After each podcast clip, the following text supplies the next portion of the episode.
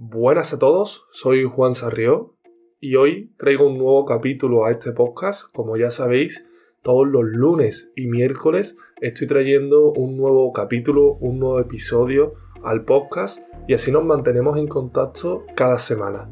Por eso, hoy vamos a tratar dos cuestiones fundamentales, intentando darle respuesta y sentido a ambas, que serían la primera, ¿qué estás dispuesto a perder? Y la otra, que es la misma línea, seguramente conectadas entre sí, que es por qué tememos tanto perder.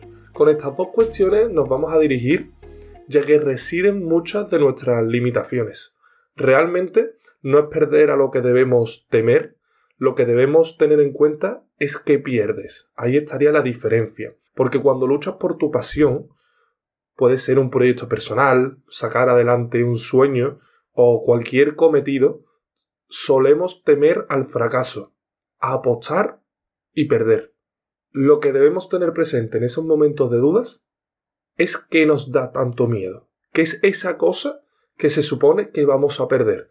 Digo esto porque con la mayoría de las derrotas te puedes recomponer. Lo normal es que lo hagas.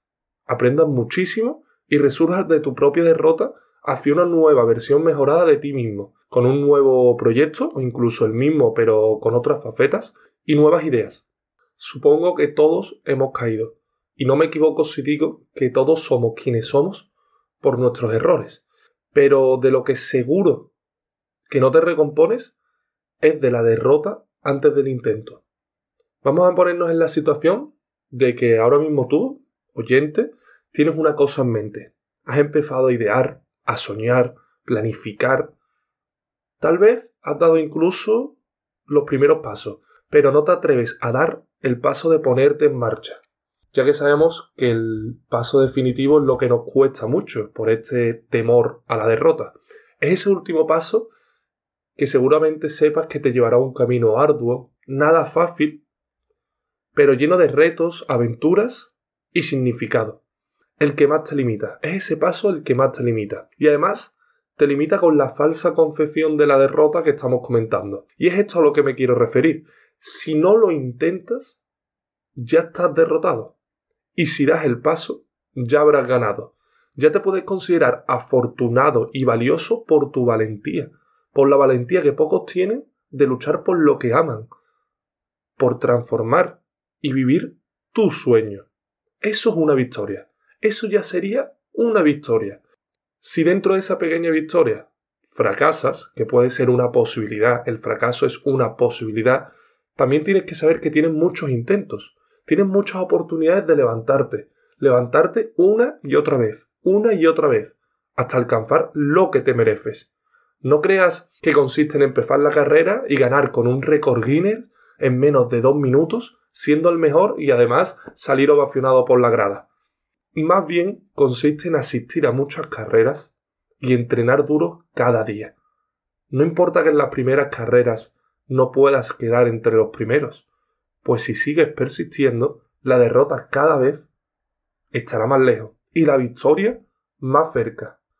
Pese a todo esto, siempre nos acompañan los agobios, la impaciencia, las prisas descontroladas, que lo único que hacen es debilitarnos en el largo camino de la vida. No sirve de nada ganar rápido, no sería una victoria real. Las victorias de verdad son pequeñas y diarias, son autorregalos que nos damos para mejorar nuestra vida.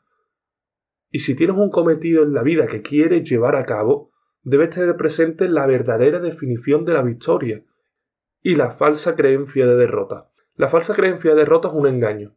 Representa esa derrota que nos autoadjudicamos incluso antes de comenzar a jugar. Es un burdo engaño que realiza tu mente para no vivir experiencias inesperadas. Porque lo que tienes que saber es que la mente siempre va a estar en continuo visualización de las cosas, siempre va a intentar saberlo todo. Y la mente no es adivina, no sabe qué encontrarás detrás de ese desconocimiento. Y por esto teme a lo desconocido. Saltan sus alarmas internas de peligro. Y es por eso por lo que la mente nos intenta convencer de no luchar por lo desconocido, de no experimentar un nuevo enfoque. Estaríamos hablando de que la mente es la que te está jugando una mala pasada. Y tú no te puedes dejar llevar por el pensamiento primario de renegar de lo extraño, de lo inesperado. En nuestra libertad debemos luchar por ir en esa dirección, justo en esa dirección contraria a la mente, conquistar los campos que están fuera de nuestra zona de confort. Te habrás dado cuenta de que la mente ama el sitio donde te encuentras a diario, donde está en tranquilidad. Ama no tener riesgos, no relacionarse con extraños, no realizar actividades diferentes, no ponerla a prueba, en definitiva, no salir de su zona de confort, de comodidad. Y lo ama de manera equivocada, porque le gusta la seguridad. Esa seguridad que lleva a una persona a estar 20 años en el mismo trabajo aunque no le guste. La seguridad que hace que no realices ese viaje de mochilero que te están proponiendo tus amigos o que tal vez quieras irte tú solo y te da miedo. ¿Qué voy a hacer yo solo en ese país? La seguridad para no saltar en el preciso momento, para no coger ese tren, esa oportunidad. Esa seguridad es la que te incapacita cuando quieres vivir soñando. Porque soñar desde el sofá o desde tu habitación, tu cama, es fácil y placentero.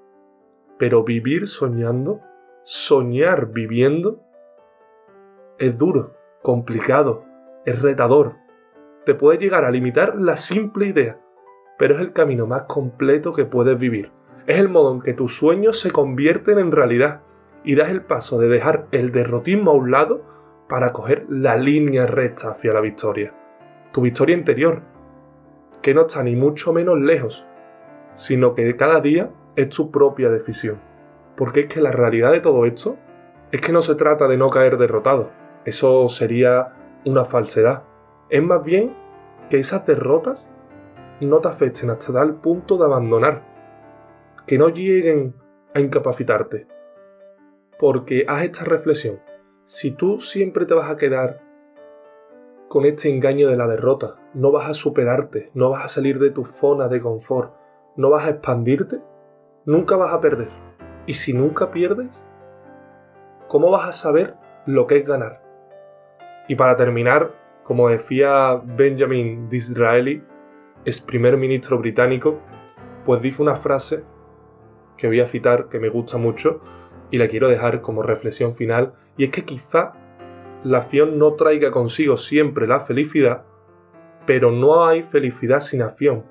Así que atrévete a experimentar, atrévete a actuar, pierde el miedo a la derrota, sal de ese engaño de la derrota, sean fuertes y valientes amigos. Hasta luego.